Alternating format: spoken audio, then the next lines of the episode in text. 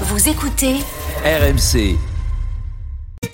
RMC, les grandes gueules du sport. 9h midi. Jean-Christophe Drouet. 9h59, on est de retour sur RMC, horaire euh, inhabituel pour un retour car en ce moment il y a les mondiaux de ski avec dans quelques minutes le grand départ du slalom. La première manche va débuter dans 40 secondes. On va retrouver nos envoyés spéciaux dans une poignée de secondes. Christophe Cessieux, Marie Martineau, Renaud Longuèvre, Marc Madio pour vous dire qu'à 10h30 un homme en colère, Pierre Amiche va revenir sur l'affaire Clarisse Kremer, Banque Populaire a décidé de se séparer, euh, euh, de se retirer, pardonnez-moi, du vent des globes. Et puis 11h, le bras de fer autour des cadres du 15 de France, épuisé, rincé à cause d'un calendrier surchargé.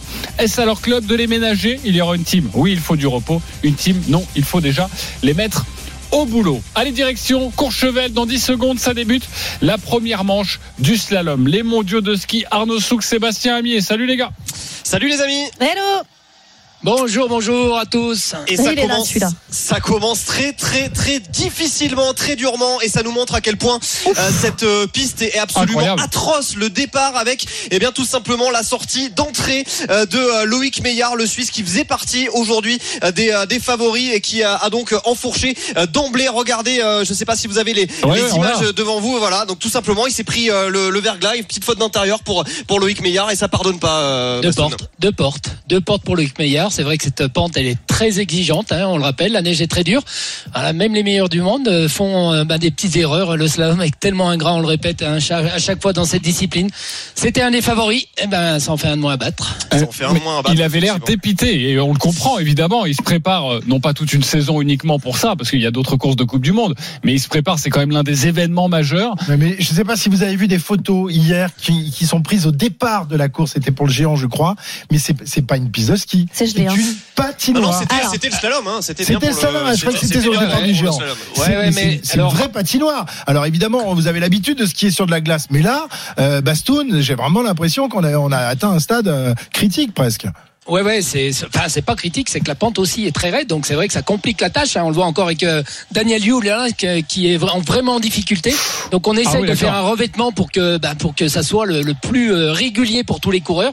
Quand il y a beaucoup de pente et qu'on, et qu'on met beaucoup d'eau et qu'on essaye de durcir la neige avec l'eau, Ouais, c'est pas facile de doser. Et, et ça, c'est bon, la, la course est bien préparée. hein. Il y a pas de, on on peut pas reprocher aux organisateurs d'avoir bien Ah préparé la non, course. on peut Simplement, surtout maintenant, pas faut leur reprocher. hein. Non, discuté avec Fabien Sagaz il y a deux jours qui me disait que l'équipe suisse, Qui est le la- DTN. hein. le, euh, qui est le président Le de la président, fédération président de la fédération. dorénavant, et qui me disait que les, les, les équipes suisses étaient venues les féliciter de la qualité de préparation euh, des pistes et qu'ils avaient trouvé que c'était merveilleux, quoi. Donc bon, Ouais, non, non, c'est vrai que c'est exceptionnel, hein, ce qu'on voit depuis le début de, de cette quinzaine, d'autant que euh, la météo a quand même été euh, assez peu favorable, on va dire, à ce que euh, la neige soit une neige digne de ce nom pour des épreuves de, euh, de Coupe du Monde. Il a fait euh, quand même relativement chaud depuis euh, depuis quelques jours sur Courchevel et, et Méribel, et c'est vrai qu'on l'a vu hier, euh, notamment euh, sur le slalom féminin, ça n'a euh, pas bougé euh, d'un pouce. En tout cas, voilà, il y en a un qui est allé en bas, c'est Daniel euh, Yule, vainqueur euh, cette saison de deux slaloms, qui fait partie lui aussi euh, des favoris, vainqueur à Madonna di Campilio et à, à Kitzbühel. Daniel Yule qui signe le temps de référence 48-30, mais on voit Bastoun qu'il y a moyen certainement de l'améliorer ce, temps de référence dans quelques instants, notamment pour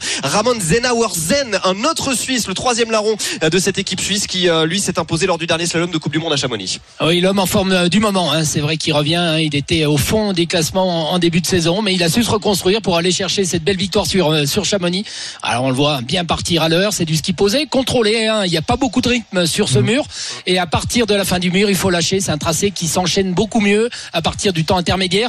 Voilà, il a passé le plus dur, on va dire. Maintenant, il faut lâcher les chevaux. On voit, on voit en tout cas que vraiment les, les skieurs prennent des pincettes hein, sur euh, sur ce mur euh, de, Ah oui. de départ. euh, Christophe, je, te- je te garantis que toi, si tu si on s'y mettait tous les deux, à mon avis, on ferait pas les on ferait pas les fieraux en haut de euh, de ce de ce mur. En tout cas, ça se passe très très bien euh, pour euh, Ramon Zenauersen qui a contrôlé, on va dire, dans ce mur 4 centièmes d'avance au euh, premier intermédiaire et puis il accentue son avance sur euh, la partie un petit peu moins euh, pentue, 23 centièmes désormais d'avance euh, sur euh, Daniel Yule pour Ramon Zenauersen qui confirme sa bonne forme du moment. Ramon Zenauersen qui va signer le temps de référence, plus d'une demi-seconde d'avance, 56 centièmes, c'est la preuve. On l'avait vu quand même que le, temps de Daniel Yule était tout à fait améliorable. Oui, oui, Yule avait fait les fautes sur le haut, mais après ils font le match hein, sur la deuxième partie du tracé. Voilà, les, deux, les trois Suisses qui avaient tiré le 1, 2, 3, ils avaient été chanceux sur le tirage au sort. C'est vrai qu'on on le voit hein. sur le, le haut du parcours. Il faut pas s'exciter, il faut skier en ligne juste, euh, sans se laisser descendre sur la trajectoire. Et puis après, ben forcément essayer de rajouter euh, tout ce qu'on peut sur- à partir du fond du mur pour euh, aller jusqu'à la ligne d'arrivée. Mais c'est, on n'a pas on n'a pas l'impression qu'ils prennent beaucoup de plaisir à skier pour l'instant. Ah ben non, tu m'étonnes, c'est super. Alors, juste un- un- une petite question. Euh, J'ai vu que notre ami Clément Noël avait hérité d'un mauvais dossard. Il part à tirer avec le dossard numéro 15, c'est-à-dire en, en, en- en fin de, de, de première série, même euh, deuxième série, parce que c'est de 7 en 7, je crois. Euh, euh, L'avantage avec cette piste, c'est qu'elle va pas beaucoup marquer, a priori, Bastoun. Non, non. Un dossard 15 sur une, sur une neige humide, c'est plus compliqué parce que ça, ça trace énormément, ça bouge. Là, ça va pas bouger. Exactement, et c'est vrai que bon, c'est des championnats du monde. Hein. On doit faire des courses de qualité, on doit faire des courses pour les meilleurs du monde. Il y a des médailles au bout. On peut pas se permettre justement d'avoir des pistes qui se dégradent. Et, et ça, euh, c'est aussi euh, voilà un avantage de partir avec le 15 aujourd'hui. euh, voilà, la piste va pas se détériorer. C'est sûr que s'il avait pris le 8, ça aurait été mieux. Mais bon, le tirage au sort ne lui- ne lui a pas été Et, favorable. et Bastoun hier, la championne du monde, Laurence Saint-Germain, a été championne du monde avec le dossard 18. Donc euh, il y, a, y a de quoi faire effectivement. En tout cas, on voit que euh, ça s'améliore euh, au fil du passage des skieurs puisque Manuel Feller est en train littéralement de découper la piste et va arriver avec 81 centièmes d'avance sur Amundsen Auersen en bas, donc dans la raquette ici à Courchevel en bas de cette piste euh, de l'éclipse. Ça, c'est peut-être un sacré temps référence euh, pour euh, l'Autrichien. On le rappelle d'ailleurs, l'Autriche qui est huitième et bonne dernière au classement des médailles, c'est assez incroyable. J'ai pas regardé dans mes tablettes, mais pour l'instant, l'Autriche n'a pas de titre mondial et je pense que c'est quand même extrêmement rare dans l'histoire des championnats du monde de ski alpin. Pour l'instant, en tout cas, Manuel Feller est en tête devant Ramon Zenauersen et Daniel Yule. On aura Alexis Pinturo tout à l'heure de Sar 9 et Clément Noël de Sar 15. Il est 10h05. Vous êtes sur RMC dans les grandes gueules du sport, toujours avec Christophe Cessieux, Marie Martineau, Marc Madio, Renaud Longuèvre et nous suivons en direct l'un des moments très forts de ces mondiaux de ski, la première manche du slalom. Cette première manche où il y a Alexis Pinturo, où il y a Clément Noël, mais il y a d'autres Français aussi, messieurs, et notamment un que tu connais bien, Bastoun, euh, Arnaud Souk. Oui, effectivement, effectivement, on aura euh, Steven, Steven Amier tout à l'heure qui euh, s'élancera avec euh, le dossard euh, numéro 36, évidemment, le fils de, euh, fils de Sébastien, pas évident de de, Sébastien Amier. son fiston quand Béatrice. même. hein. Et, et- et Béatrice, et Béatrice, et Béatrice, effectivement, Ancienne skieuse. voilà, ancienne skieuse également, qui avait fait des podiums en Coupe d'ailleurs, hein, ta, ta, ta- ta femme euh, Ouais, ouais. Sébastien. Euh, donc voilà, une sacrée famille de, de skieuses et de skieurs, pardon, et de skieuses, et on aura également euh, côté euh, français. Pralognan la vanoise et effectivement qui est, qui est en force. Et puis on aura également Léo Angno euh, qui euh, s'élancera euh, aussi un petit peu euh, là. plus tard. Je suis en train de chercher son, son dossard. Léo Angno je, je ne l'ai plus sous les yeux. 47, je crois. voilà 47 absolument. C'est le dossard 47 je l'avais je m'étais perdu. Il y, a, il y a 100 skieurs au départ aujourd'hui donc c'est un petit peu compliqué. Actuellement sur la piste Linus Strasser qui est encore en train d'améliorer. Donc c'est la preuve hein, c'est la preuve que c'est pas forcément un avantage aujourd'hui de, de s'élancer avec les tout premiers dossards l'allemand qui a 19 centièmes d'avance au troisième intermédiaire sur Manuel Feller et qui va en terminer désormais dans quelques avec une euh, dernière euh, figure là imposée euh, par le traceur norvégien et il va donc en terminer et ce sera ce sera derrière ce sera tout juste derrière Manuel Feller 14 centièmes de retard pour Linus Strasser l'allemand qui a, qui a bien skié également sur sur ce, ce haut de piste un petit peu moins sur le bas Oui, c'est des, des, des pistes qu'il aime. hein. Il aime la pente, il aime la neige dure aussi. Voilà, son matériel fonctionne très bien aussi. hein. Ça, ça aide. hein. C'est aussi psychologiquement quand le matos marche un peu mieux, ça aide. Ça aide. Mais c'est vrai que ça donne. On a l'impression qu'il y a un peu plus de grip maintenant après euh, cinq passages. Euh, ça nettoie, enfin, ça a nettoyé un peu cette couche de glace, on va dire, qui était euh, peut-être un peu trop exigeante au départ. Là, on voit les skieurs qui sont euh, beaucoup plus en ligne, où le ski accroche un peu mieux au passage du piquet.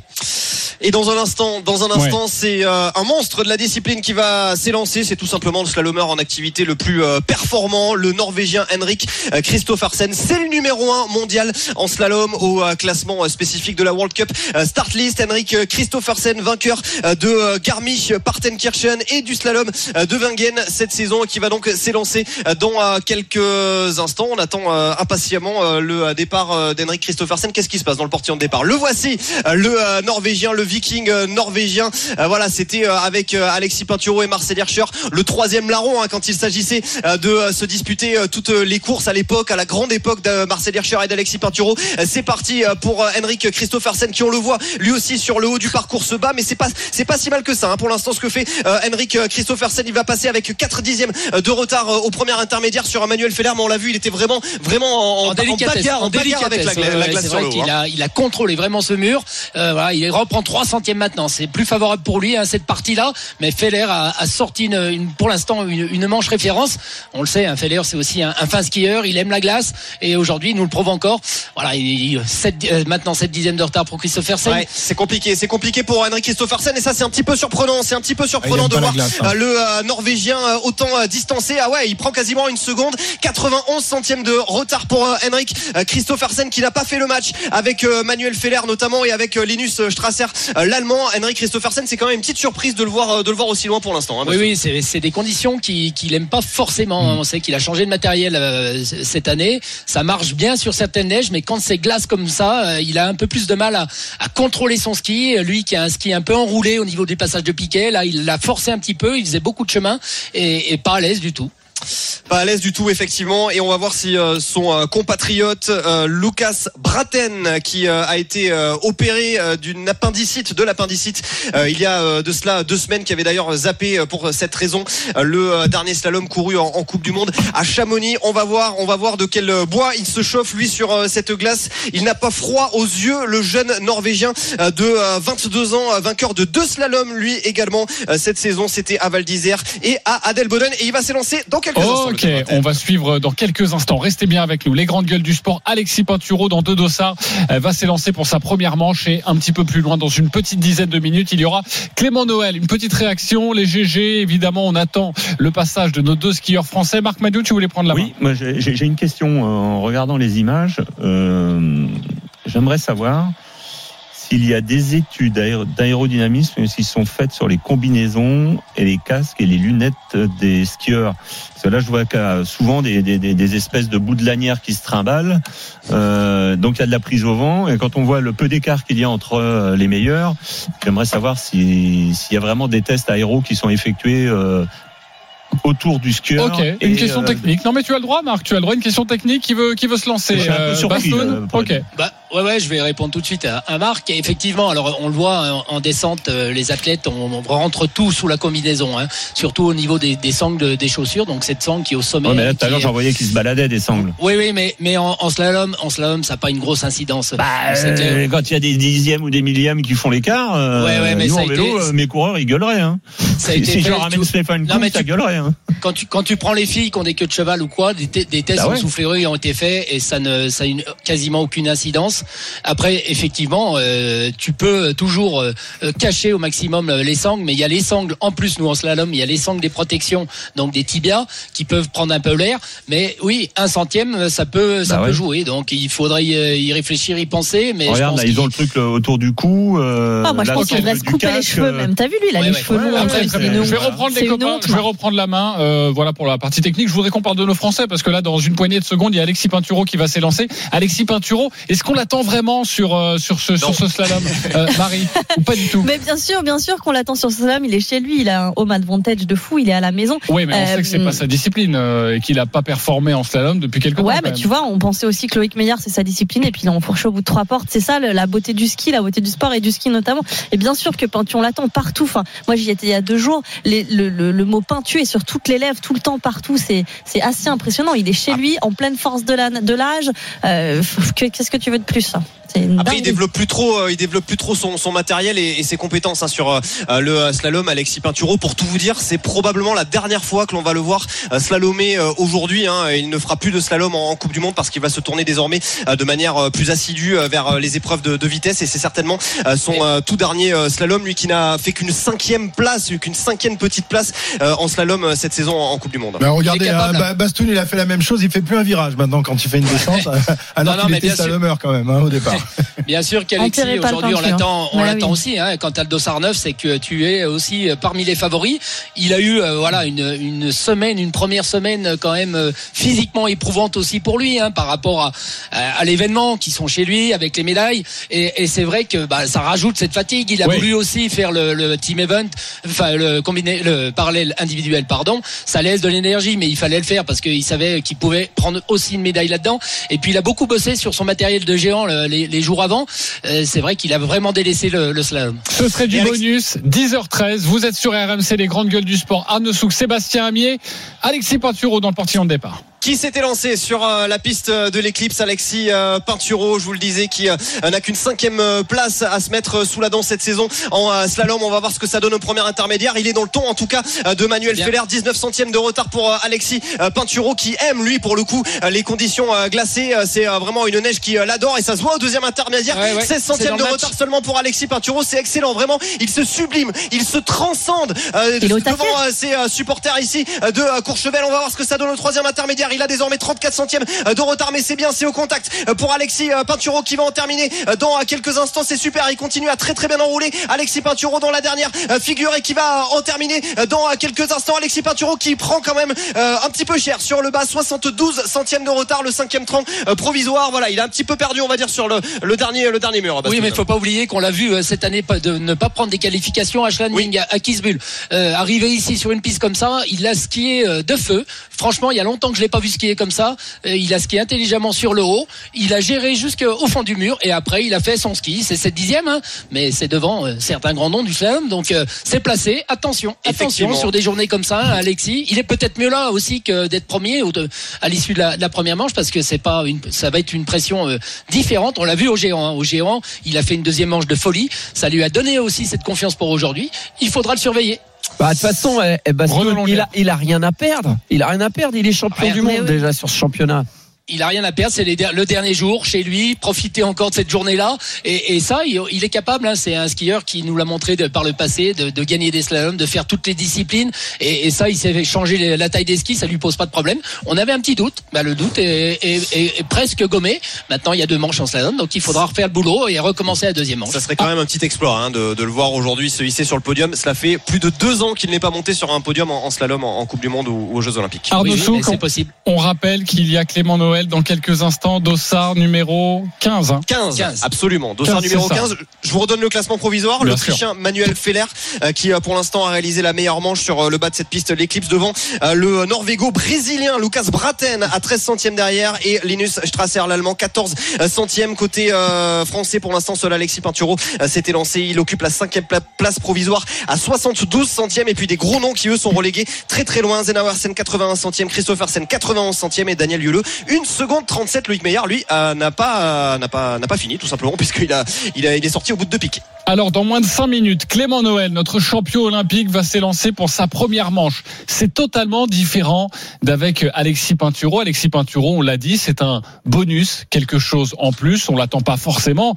En revanche, quand on est champion olympique, Christophe, là, Clément Noël, on l'attend surtout que sa saison n'est pas bonne. Oui, sa saison n'est pas très bonne, même si ses ses deux derniers slaloms ont été plutôt pas mal. Il a remporté euh, l'avant-dernier slalom. Il a réussi le, le meilleur temps de la première manche euh, la semaine dernière. Donc le, le ski est là.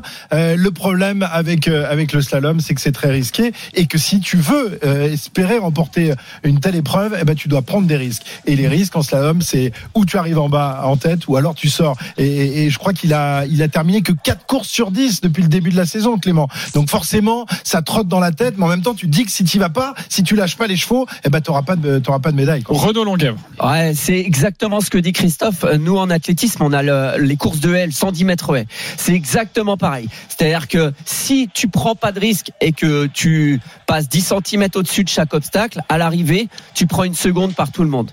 Ben là, c'est un peu la même chose, sauf que nous, on joue avec la trajectoire du centre de gravité au-dessus des haies et eux, ils jouent avec la trajectoire euh, des skis autour de. Il faut essayer d'aller le plus droit possible, mais si, si t'enroules trop, bah évidemment, tu vas moins droit et tu vas moins vite. Par contre, euh, si tu passes trop au ras du piquet, tu risques d'enfourcher et tout. C'est les mêmes contextes psychologiques en fait. Mais un très grand champion, un champion olympique, il est capable justement de, de trouver le juste milieu entre la prise de risque et l'engagement. Bah, je, vais, je vais demander à, à Bastoun, Arnaud Souk. Généralement, on sait qu'il peut sortir en deuxième manche parce que c'est là où il faut prendre le plus de risques.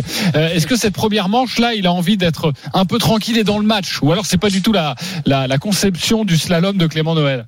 Bah, c'est pas du tout sa conception parce que pour tout te, te dire, cette année il est euh, aussi bien euh, sorti, euh, en tout cas en Coupe du Monde, en première manche qu'en deuxième manche. C'est-à-dire que il a sur ses quatre sorties de piste, il y en a deux qui ont été commises en première manche et deux qui ont été commises en deuxième manche. Il, il s'est dit à un moment qu'il allait skier un petit peu peu plus en contrôle Clément Noël au moment où vraiment il avait perdu toute la confiance. Il avait euh, fait euh, sortie, euh, il avait fait trois sorties, pardon, quatre sorties même euh, sur les cinq premiers slaloms de, de la saison, avec au milieu de ça un podium à Garmisch-Partenkirchen. Il s'est dit donc du coup qu'il allait un petit peu plus euh, se contrôler, se réfréner pour essayer d'aller marquer euh, des points, chose qu'il a pu faire jusqu'à monter en puissance et euh, à gagner le slalom euh, de Schladming. Moi, je crois pas du tout à la thèse donc Clément Noël qui va pas attaquer full gas là sur Non, euh, sur la piste, son ski. y compris en première manche. Et c'est son ski. On sait que quand il skie en contrôlant, il est fragile. Oui, non, quand il attaque, quand il engage, il, il domine beaucoup plus sa, technique. Et, sur des pistes comme ça, de toute façon, il faudra partir au contact. Ils l'ont skié le 1er janvier au matin avec, euh, ben, avec le reste de l'équipe de France. C'est la seule fois où ils ont pu s'entraîner le, le 1er janvier sur cette piste. Donc ils connaissent un petit peu le mur par rapport aux autres. C'est peut-être un petit avantage.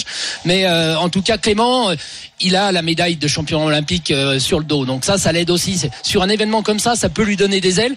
Souvenez-vous aussi qu'il avait fait quatrième à quelques centièmes, on le répète, mais à- sur ses premiers Jeux Olympiques. Oh. hein.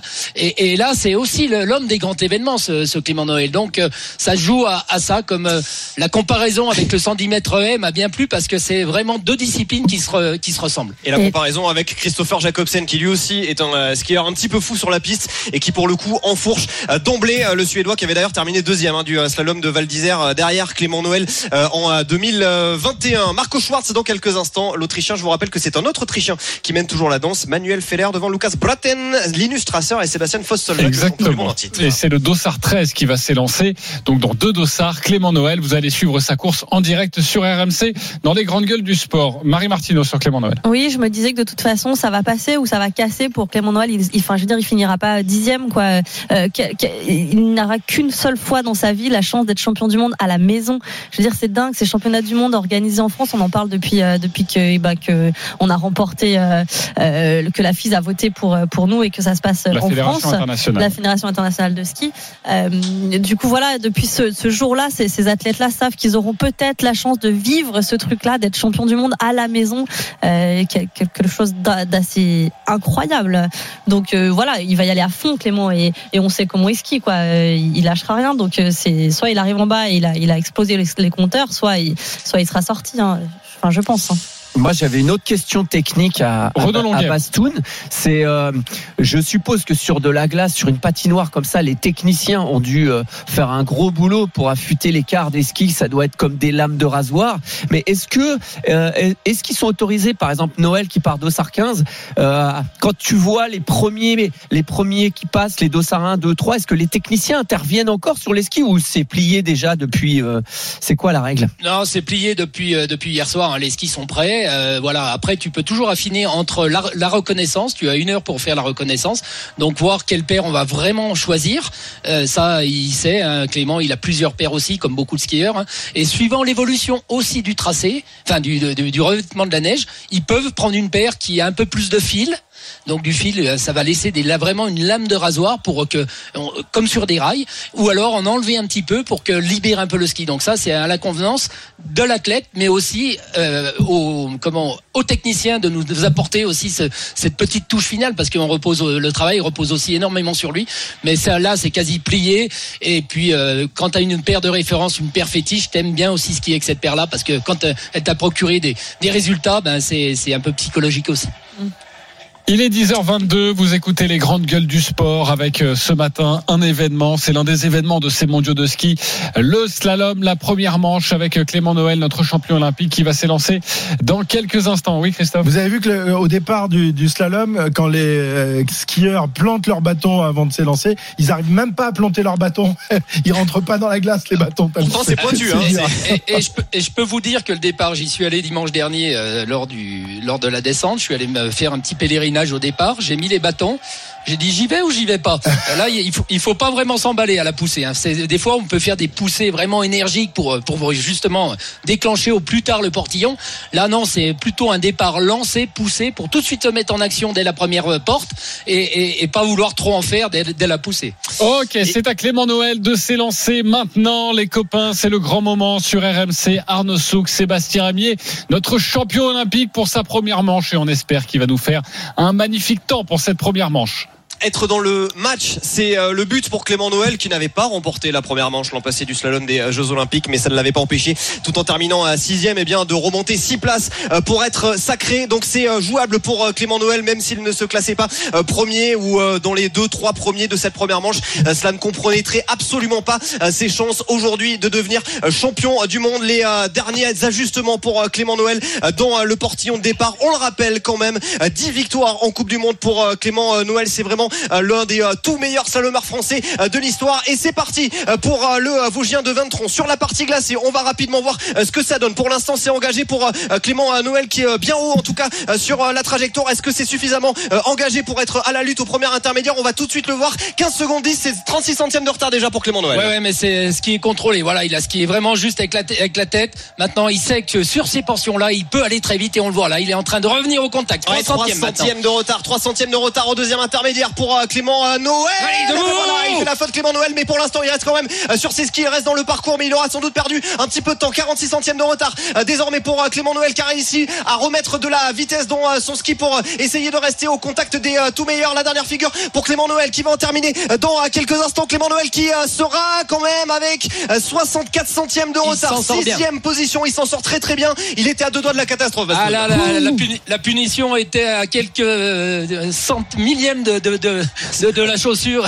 Et, ouais, ça, ça des, fautes qui auraient pu euh, habituellement des fois le, faire sortir. C'est souvent de ce côté-là, hein, sur son appui pied gauche, qui fait des fautes. Hein. On l'a souvent fait des intérieurs. À, à, Chamonix, c'était ce côté-là. Regardez. Oh et là, on dit merci la double porte. Hein. Il fait la faute dans une banane. Donc c'est un grand virage, un petit avec un peu plus d'espace. Il arrive à rattraper ça et il replongeait tout de suite derrière. Chapeau l'équilibriste parce qu'il fallait la rattraper cette faute et il est au contact. Et la mou, la mou, euh, la mou non pas euh, désapprobatrice mais approbatrice d'Alexis Pinturo qui lui dit c'est bien mon gars, 64 centièmes, t'es dans le match, t'es dans le match pour la médaille, t'es peut-être même dans le match euh, pour le titre mondial cet après-midi, même si c'est vrai qu'il va falloir euh, quand même remonter 6 dixièmes de seconde sur euh, un paquet de garçons, dont Manuel Feller pour l'instant euh, meilleur temps provisoire, l'Autrichien devant Lucas Braten, le Norvégien 13 centièmes de retard, et Linus Strasser, l'Allemand 14 centièmes. Il faudra pas refaire la même faute, hein, parce Non, que celle-là, celle-là souvent euh, sur euh, sur 100 fautes que tu fais comme ça, elle te sort 99 fois. Donc Ouais. aujourd'hui, il l'a bien rattrapé, il est là, il est au contact à un 64 centièmes. Le podium pour l'instant c'est euh, 13 centièmes, 14 centièmes la troisième place, rien n'est inquiétant. Il a il a il a fait une manche, il a fait une manche, il y a la faute. Ouais, et quelle chaleur hein, pour pour Clément Noël où on, on a vu ce, ce ralenti où il avait l'avant-bras posé sur la glace pour essayer de se récupérer, c'était absolument magnifique et il était dans le match pour terminer premier hein, parce qu'à ce moment-là, il rattrape absolument son temps. Au final, il, il termine avec euh, 64 centièmes de, de retard. Donc euh, forcément une une belle performance tout de même pour Clément Noël qui nous a qui qui, qui nous a fait peur hein, Renaud. Ah, la fesse droite qui caresse la glace. c'était, c'était, ouais, ouais, c'était impressionnant euh, comme image là de le voir couché complètement. Mais effectivement, euh, moi je me dis après ça, mental de survivant, mental de survivant, t'es passé tout près. Ça peut, ça, ça peut, il peut s'en servir en tout cas. C'est, moi je le vois comme ça. Je fais toujours le parallèle avec mon sport, c'est que les demi-finales, ça juste, ça sert juste à avoir un couloir en finale. Et quand t'as un couloir, t'as ta chance. Ouais. Là, là, il est, il est à 64 centièmes. il a sa chance. Ouais, sauf que t'as 64 centièmes à, à rattraper quand À même. La Ouais, mais c'est pas. Exactement. Il est pas par terre et c'est pas Ouais. rédhibitoire. C'est pas, c'est pas deux secondes. C'est pas une seconde cinq. Non, Je mais, sais pas ce ouais, que ouais, en non, dira. Il y a- mais- il y, a cinq mecs en- entre entre la, la première Oui, place mais ça, et c'est lui. déjà non, non, mais c'est hein. bien Ouais. sûr. euh, on est on est heureux qu'ils soient encore en manches. vie. Et il y a deux Et- manches. et il y a deux manches, mais bon, euh, voilà, il faut pas non plus. euh, euh, voilà, croire que c'est que qu'il va faire une médaille. Enfin, une médaille d'or. Ah bah attends, euh, la médaille elle est Oui. tout à fait Ah, jouable. Euh, ça, ça va être peut-être compliqué pour, pour le pour titre, la je veux première dire, pour le place. titre, On a, on a Mm. tout, on a tellement vu de, de, de scénarios. hein. Regarde hier avec Michaela Schifrin qui est la reine du slalom, qui s'est endormie sur le, le second tracé et qui prend une seconde 18 et qui finit quand même deuxième vice-championne du monde. Mais pour une fille comme ça, qui est en confiance, qui a tout, elle a pas réussi à faire son ski. Donc il y a une deuxième manche. Il faudra voir le tracé aussi, la Ouais. difficulté du tracé. Non, non, les Pour info, les- il avait 38 centièmes de retard euh, Oui, après oui. sa première manche à Yanking l'an passé. rien n'est ré- rien n'est fait. 38, donc la, la, la moitié de, de ce qu'il a aujourd'hui. Ok, bon, on a compris que Oui, Christophe mais bon, n'y croit tout- pas. hein. tout tout en du ayant gagné. féminin. Non, mais le non, tu mais la c'est bourre beaucoup, totale, 64 centièmes, c'est beaucoup, c'est ça que je veux dire. Oui, mais regarde. Mais, Oui, évidemment, si vous tu vas êtes là pour nous dire, il va du monde dans, dans, On- on dans est là, 3 on- heures on est là pour être objectif. Tu veux que je te dise Il a 38 centièmes de retard l'an passé et il gagne et il bat Johannes Strolls avec Euh, 61 Bastoun, centièmes d'avance au final. Est-ce que tu mettrais, est-ce que tu 90 parierais ton, chalet à Pralognan sur une Ah, victoire de Clément Noël aujourd'hui Ah, Vas-y, vas-y, balance. Je, peux, maintenant je l'ai vendu. Ok. La deuxième manche, c'est à quelle heure Même si on va suivre avec vous la fin de la première manche, et 13h30. notamment le résultat de nos Français. 13h30. Parfait. On se retrouve dans quelques instants, les copains, avec vous pour avoir un peu plus de précision sur le classement de nos Français. Et puis il y a d'autres Français, évidemment, et notamment le, le fils de Bastoun qui va passer un petit peu plus tard. Euh, 10h28, on se retrouve dans les GGE. On reprend un programme euh, normal avec un homme en colère. C'est le dimanche, il est 10h30. Il a beaucoup de choses à nous dire avec Banque Populaire qui se retire du Vendée Globe. C'était l'information de cette fin de semaine en voile. À tout de suite sur RMC. RMC, 9h midi, les grandes gueules du sport. Jean-Christophe Drouet. 10h32, on est de retour dans les grandes gueules du sport avec nos grandes gueules ce matin. Christophe Cessieux, Marie Martineau, Renaud Longuèvre, Marc Madio. Dans une dizaine de minutes, le zapping des GG. Puis à partir de 11h, le bras de fer autour du 15 de France et des cadres complètement cramés, épuisés en tout cas. euh, que doivent faire leur club? Est-ce que les laisser au repos ou euh, continuer de les mettre au boulot? Ce sera notre bras de fer et les GG évidemment ne sont pas d'accord. Vous donnez pour l'instant le résultat. Nous avons suivi depuis 10 heures le slalom, les mondiaux de ski, la première manche. Clément Noël est septième temps provisoire de cette première manche, dixième temps pour Alexis Pinturo. Les deux sont à moins d'une seconde, les deux sont dans le match pour une médaille. Évidemment, la deuxième manche sera à partir de 13h30 à suivre sur RMC. Tout de suite, il est en colère, c'est Pierre Amiche. RMC. L'homme en colère. Mais pourquoi est-il aussi méchant? Pierre Amiche. Pierre Amiche, bonjour. Bonjour à tous. Hello. Alors pourquoi en colère aujourd'hui? Je précise avant toute chose que c'est l'épisode 2 et comme euh, je suis performant que sur 3 minutes, bon, vous avez compris. Euh, pour ceux qui veulent en savoir plus au sujet de l'affaire Crémer, rapportez-vous à la chronique d'il y a 15 jours. Alors je suis en colère, en colère contre... euh, en fait, je, je, je sais pas trop. C'est la première fois dans mon monde merveilleux manichéen qu'il n'y a pas des gentils et des méchants, donc je suis un peu perdu. Ce vendredi, on a appris par voie de communiqué que Banque Populaire retirait son bateau de toutes les courses à voile. Une bafouille sans un mot pour euh, la, la, euh, comment on navigatrice, Clarisse Crémer, la skippeuse, qui devait barrer l'embarcation. La banque indique, je cite, que Banque Populaire considère aujourd'hui que les conditions ne sont plus réunies pour pouvoir aborder sereinement le vent des globes et annonce son retrait de l'édition 2024. Merci, bonsoir. Ça, c'est moi qui l'ajoute. Donc, pas de vent des globes, pas de Clarisse Crémer, pas de comeback merveilleux. Faut dire que ça, ça commençait un peu à sentir le pâté. hein. Et vendredi, patatras, fin du délire. Quelques semaines à peine après le bad buzz terrible, ce qu'on pourrait traduire pour Christophe par mauvais bourdonnement ou pour Jean-Christophe pour faire une Noël Legrette sur RMC. Oui, c'est bizarre. Quelques semaines à peine après l'épisode Crémer, Banque Populaire se tire. Près de 30 ans dans la voile, des succès sur la route du Rhum, le trophée Jules Verne, des collaborations avec Lecléache, Escoffier, Perron, Joyau, Lalou, Rouquayrol. Ça, c'est un nom incroyable de marin.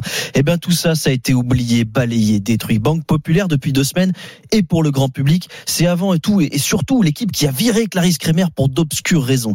Banque Populaire, banque et plus populaire à la fois. C'est pas très jojo. Et imaginez la tronche de Nicolas Namias, le patron, hein, le matin du tsunami médiatique, qui découvre que le nom de sa banque, qui pèse accessoirement 17 milliards d'euros de chiffre d'affaires, est associé à une sombre histoire de sexisme dans la voile.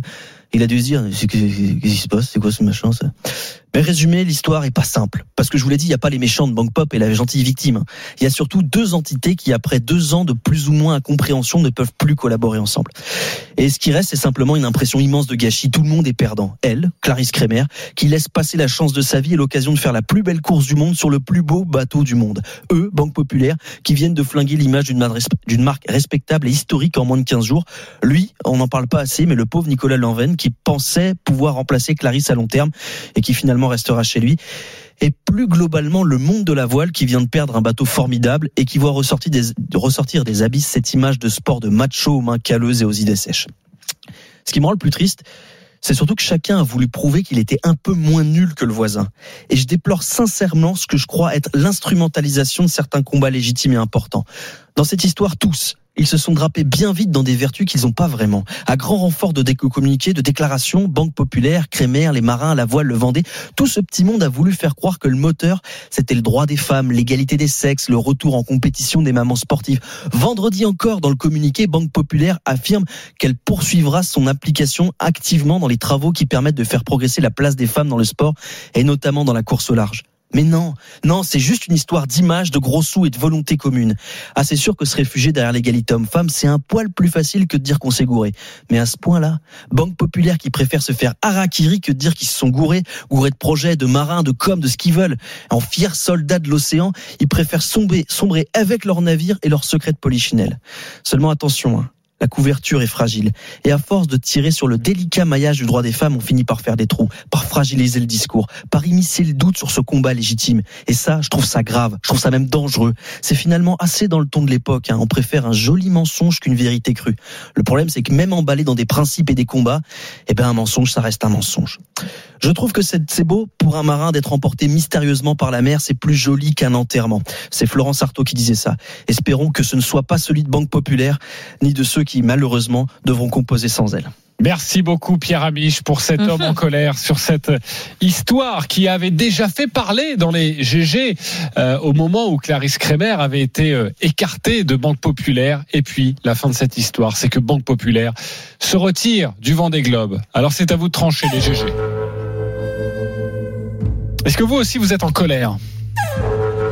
Christophe Cessieux Je sais pas si je suis en colère. Je suis, euh, je trouve que c'est un gâchis, un énorme gâchis. Ok, pas en, pas en colère, Mais je sais pas, je sais pas contre qui être en colère. C'est ça le souci en fait. un petit peu comme Pierre. Euh, Marie Martineau, Oui, moi je suis un petit peu en colère. un peu en colère. Marc Madio. Moi, je suis sur la ligne de Christophe. Euh, je sais pas trop contre qui il faut se rebeller. euh, Ok, ok, ok. je C'est sais bon. pas. C'est bon. Tu vas nous dire dans quelques instants. On va évidemment apporter des nuances dans ce débat. Euh, Renaud Longuèvre? Pas en colère, mais pareil, dommage. Dommage à tous les niveaux, dommage pour la voile. T'es un petit peu en colère. Marie Martineau, on attaque avec toi. Ouais, c'est l'histoire de l'époque dans laquelle on vit. Euh, J'ai l'impression que le traitement et la communication faite des sujets devient plus important que le sujet lui-même, et ça devient un peu flippant. Donc, si on, comprend la, chronique de Pierre, en tout cas moi, ce que j'en comprends, euh, c'est que finalement, il y a une histoire de mésentente entre Banque Populaire et, euh, et Clarisse Kremer, qu'elle soit une, femme ou un homme, est, est juste une histoire de mésentente. Et du coup, eh bien derrière, toute l'histoire a tourné autour du fait qu'elle soit une femme et tout. En fait, je crois qu'ils ont simplement juste essayé de se séparer d'un skipper, d'un une d'une skippeuse, euh, parce qu'ils n'arrivaient pas à travailler avec elle. Donc euh, finalement, c'est vrai que c'est dommage qu'on vienne, euh, voilà, forcément trouver des excuses et, expliquer ça par le fait que ce soit une femme et tout. Ces combats-là, si on veut les mener et qu'ils aient un vrai impact, ben il, faut vraiment qu'ils soient menés de, juste manière. Et donc là, ça ne sert pas le- l'histoire des femmes dans le sport, je pense. Euh, je rappelle que début février, on en parlait donc dans cette émission, Banque Populaire avait annoncé se séparer de la navigatrice de 33 ans, estimant qu'elle n'était pas en mesure de se qualifier pour le Vendée Globe en raison des sélections pour la prochaine édition, euh, sélection qui avait changé pour ce nouveau Vendée Globe. Elle était tombée enceinte, elle avait donc vécu une grossesse, elle a- avait donné naissance à, à son enfant, et donc ça lui avait fait prendre du retard. Donc plutôt que de ne pas participer au Vendée Mmh. Globe, bah, ils se sont dit bah on va l'écarter parce qu'elle pourra jamais se qualifier. Donc autant prendre un autre skipper qui lui est en mesure de se qualifier. Et puis au final, quelques semaines plus tard, patatras, Ouais, on annule tout. c'est un prétexte qu'ils ont qu'ils ont choisi en disant voilà, euh, elle n'aura pas le temps de, de s'entraîner. Je sais pas ce qui se cache derrière ce truc. Euh, il faut savoir que le, le président de, de, de Banque Populaire, depuis euh, l'éviction de, Clarisse Kremer, lui qui vient d'arriver à la tête de, la banque, aurait contacté Clarisse pour lui demander de, de revenir. Finalement, ils étaient prêts à la à la réintégrer et que celle-ci aurait refusé. Et, et, de par ce refus et pour éviter de nouveau euh, euh, d'avoir un très très mauvais buzz autour de, de Banque Populaire, euh, que ceux-ci ont décidé de, de se retirer. Mais on n'en sait pas plus. Euh, euh, Clarisse Kremer ne s'est pas exprimée une seule fois depuis euh, depuis qu'elle a été euh, virée. La, la première fois, si elle a, elle a, elle a dit voilà, je on, on me, on me dégage, donc euh, elle, est- elle était assez énervée. Depuis, c'est silence euh, partout. Donc on l'a sollicité hein, il y a quelques semaines dans cette par, émission. par tous les journalistes. Jamais elle ne s'est exprimée. Donc que- qu'est-ce qui se cache derrière dans le sort Ah bah, moi, j'ai pas toutes les infos. Par, Renaud par exemple, le, le- quand tu dis que euh, Banque Populaire l'a recontacté en lui proposant de, de revenir sur, euh, enfin, en, en tout cas d'apaiser. c'est ce qui se dit. Et, hein. et ça veut dire qu'elle aurait eu le temps de faire la qualif pour le Vendée Globe non, Oui, il elle pouvait avoir une wild Si, si, si, elle pouvait, elle Elle pouvait, elle, Bah, a encore le sur, temps. euh, Non, mais elle pas te faire le nombre de pouvait- villes. Il pouvait bénéficier, tu le wild disais, card. d'une wild card, car il y en a une attribuée pour le Vendée Globe.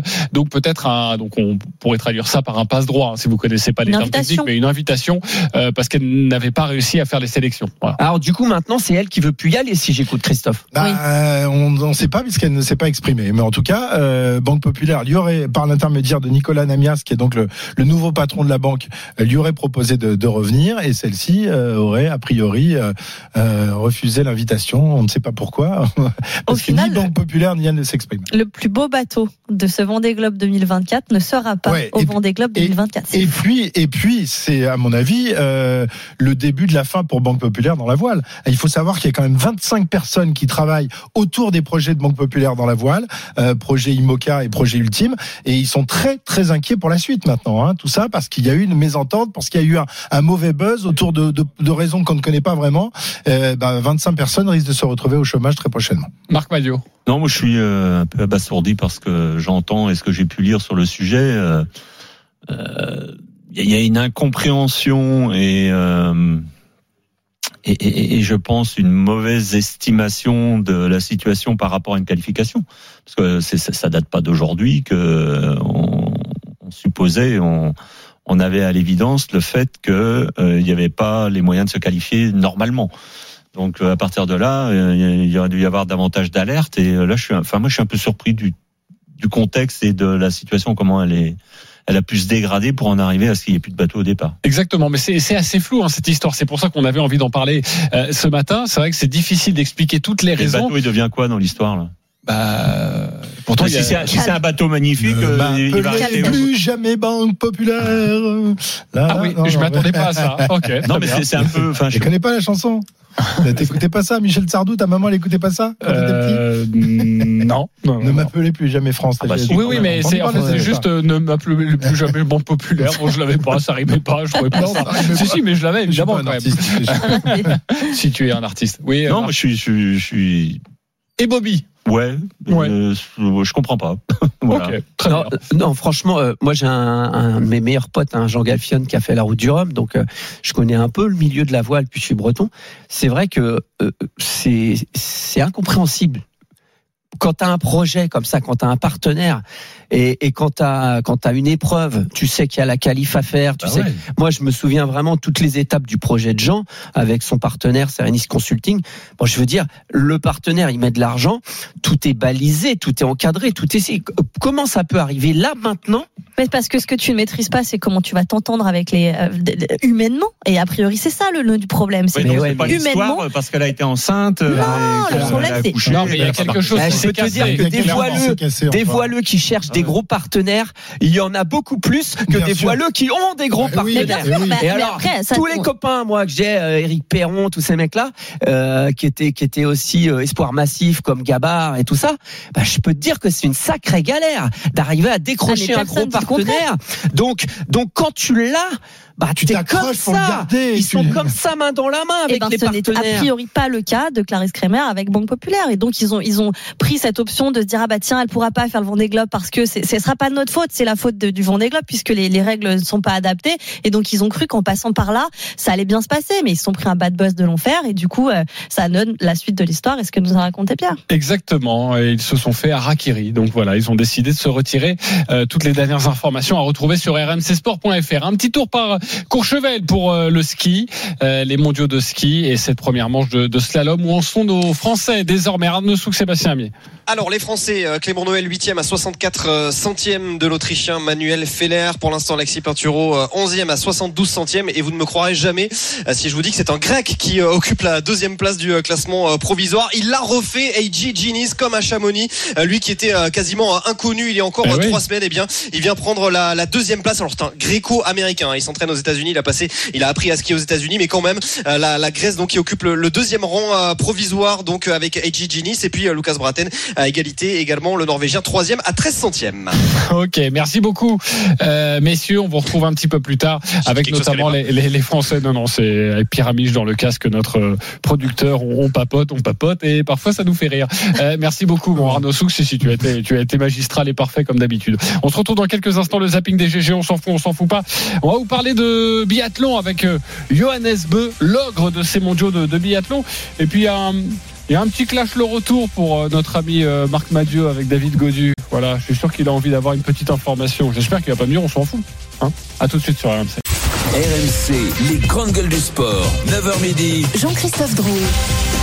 10h49, on se retrouve dans les grandes gueules du sport à partir de 11h. Restez bien avec nous. Le bras de fer des GG autour du calendrier ch- surchargé pour euh, nos joueurs du 15 de France, notamment les cadres. Il y aura une team. Il faut les mettre au repos. Les clubs, s'il vous plaît, mettez-le au repos ou non. Il faut continuer le boulot et jouer le championnat et la Coupe d'Europe avec les clubs. Ce sera à partir de 11h. Mais tout de suite, on s'en fout, on s'en fout pas.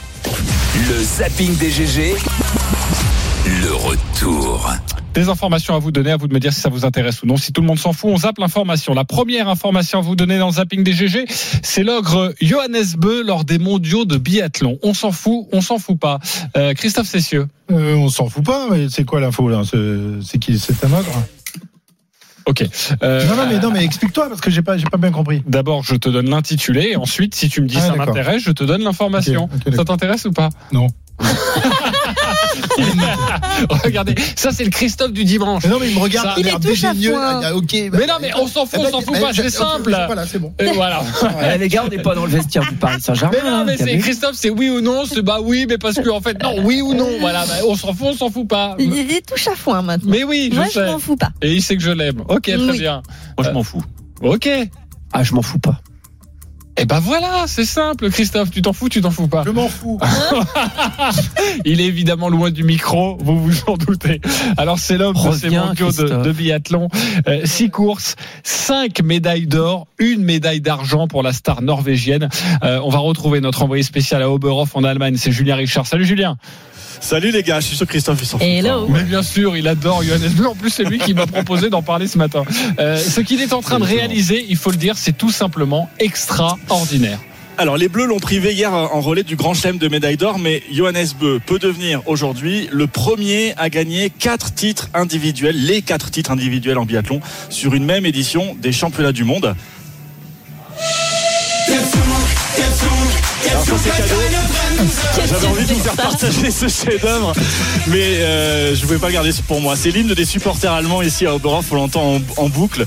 Der Oh, Zug mon hat keine Bremse, Euh, excusez mon, hein. allemand. Le train n'a pas de frein. Et en fait, cette chanson, elle colle parfaitement à Johannes Beu, un TGV norvégien inarrêtable, trop rapide, tout simplement trop fort. Et ça, c'est pas moi qui le dis, mais ses adversaires. Écoutez, Emilien euh, Jacquelin et Antonin Guigona. Je pense qu'aujourd'hui il est imbattable. hein. Euh, Sincèrement, il a un niveau de ski euh, extraordinaire. C'est dur hein, de se comparer à lui en ce moment. Ça fait mal, mais d'un côté, euh, c'est une légende euh, vivante dans notre sport. Voilà, j'ai une photo où je suis sur le podium avec lui. Je les montrerai à mes petits enfants. L'équation, l'équation de cette domination, elle est partagée par à peu près tout le monde. On a un athlète qui a 29 ans, euh, qui est de retour à son meilleur niveau. Il n'est pas forcément plus fort qu'avant, euh, et dans le même temps, une concurrence à l'image d'un Quentin Fillon-Maillet qui est un peu en dedans. Une partie de la recette Beu, un Français la détient. C'est juste un extraterrestre qui est venu se greffer sur le monde des humains, quoi. C'est Siegfried Mazé, l'entraîneur du tir de l'équipe de Norvège. Alors il est arrivé en 2016 et quand il est arrivé, il a eu un premier truc très simple, enfin très simple, à régler. Écoute, Quand je suis arrivé, euh, Johannes m'a demandé euh, comment on peut battre Martin et je veux être le numéro un mondial. Je dis bah déjà t'arrêtes de faire la bringue. Déjà tu verras, ça va quand même aider un peu. Martin était bien plus professionnel que les frères Beu il y a, il y a 7 ou 8 ans. Voilà, donnée importante aussi, les papas depuis trois ans, donc ça a bien changé, hein, la bringue. Et ça, ça passe avant tout. Il a organisé aujourd'hui son entraînement en fonction de sa famille et pas l'inverse. L'entraînement d'ailleurs, c'est peut-être la partie la plus surprenante chez cet athlète exceptionnel. En tout cas, ça fait beaucoup réfléchir son coach euh, Siegfried Mazé, parce que Johannes Beu, bah, c'est pas un gros bosseur. Alors il faut il faut pas rien. Hein. C'est, je je dis pas ça, mais c'est que le surentraînement c'est un, c'est un sujet dans le sport. Et en fait, est-ce que des fois, au prix de, de se dire ouais eux ils en font tellement, ils en font tellement qu'il faut qu'on en rajoute, qu'on en rajoute, qu'on en rajoute, en fait qu'on est dans une espèce de fuite en avant euh, au nombre d'heures, aux intensités, à la data, etc. Avec Johannes, c'est, c'est le contre-pied de ça quoi. Je, je vous le dis hein, en toute franchise, hein, c'est incroyable quoi. Donc trop fort et en plus très classe, très très classe, à l'image de sa révérence hier en franchissant la ligne d'arrivée du relais hein, en direction des Français qui venaient de le battre. Johannes Beu, c'est aussi un personnage qui fait l'unanimité chez ses adversaires, qui en parle presque avec euh, bah, de l'amour dans les yeux. Écoutez Emilien Jacquelin. C'est la personne que je préfère dans le milieu du biathlon, hormis les Français bien sûr. C'est quelqu'un de- d'exemplaire dans, tout ce qu'il fait. Ça a été presque l'un des premiers soutiens quand ça allait pas moi aux Jeux Olympiques l'an dernier. C'est quelqu'un qui des fois va me pousser ou il aimerait que je retrouve mon meilleur niveau pour qu'on se tire la bourre ensemble. Donc comment le détester euh, on se comporte comme ça avec ses adversaires Voilà, ils se priveront pas quand même hein, de tenter de le- de l'empêcher de faire un nouveau grand chelem sur les épreuves individuelles tout à l'heure sur la Master dans ces championnats du monde. Merci beaucoup Julien Richard de nous avoir parlé de cet ogre Oui, Johannes. Beu. Je vais quand même voir Christophe Cessieux parce que je sais que ça l'intéresse. Et quand on voit un homme qui ultra domine sa discipline, on se demande si ça fait beaucoup de bien au biathlon ou un peu de mal. Bah, on, a, on avait le même problème avec Björn Dalen euh, fut un temps, le même problème avec Martin Fourcade, sauf que quand c'était en français, euh, on se Ça pose pas la en- question, on est, on est moins, ravi d'avoir un français qui écrase la, discipline. Avec euh, Johannes, bon, on est un peu plus embêté parce qu'on aurait bien aimé que euh, Fillon Maillet, Jacquelin et les autres arrivent à le titiller durant, durant la saison. Ça n'a pas été le cas, mais euh, reportage très intéressant de Julien et, avec ce, faiseur de champion qui est Siegfried Mazet, euh, qui a été l'en- l'entraîneur de Martin Fourcade, qui, qui a formé euh, toute, toute la fratrie Fourcade et qui a été récupéré euh, par, euh, par les Norvégiens, un peu comme Longavre, que tu vois, Israël nous a piqué. Hein, c'est un peu la même chose. On vient nous piquer nos meilleurs techniciens en leur filant des pondeurs et derrière, eh ben, on est moins performant. Qu'est-ce que vous voulez C'est comme ça. Eh, Renaud Longuet. Björn Dalen, Fourcade, Johannes Beu. Quel est le plus grand de toute l'histoire pour toi?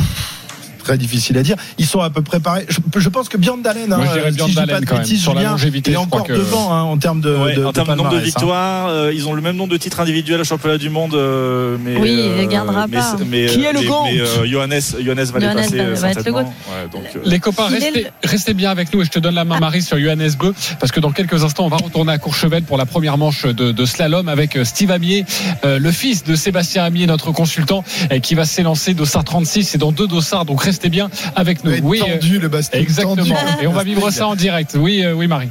Moi, je trouve qu'il nous fait à tous du bien, euh, Johannes Beu, parce qu'il est l'exemple même qu'un bon humain euh, ou qu'un bon, qu'un très bon athlète peut être surtout un bon humain. Et ça fait du bien, quoi. Et ce mec-là, quand euh, je suis pas surprise d'entendre euh, euh, Julien nous dire que euh, il est pas dans la course à au surentraînement, au data, qu'il est capable de faire le choix de dire bah non, moi cette année je vais pas au championnat du monde parce que j'ai eu un bébé, je vais passer du temps avec ma femme. Il a tout compris. Il a compris que être bien dans ses baskets, être bien dans sa tronche, ça fait qu'il pourra tirer de lui le, le- le- la substantifique moelle et le meilleur.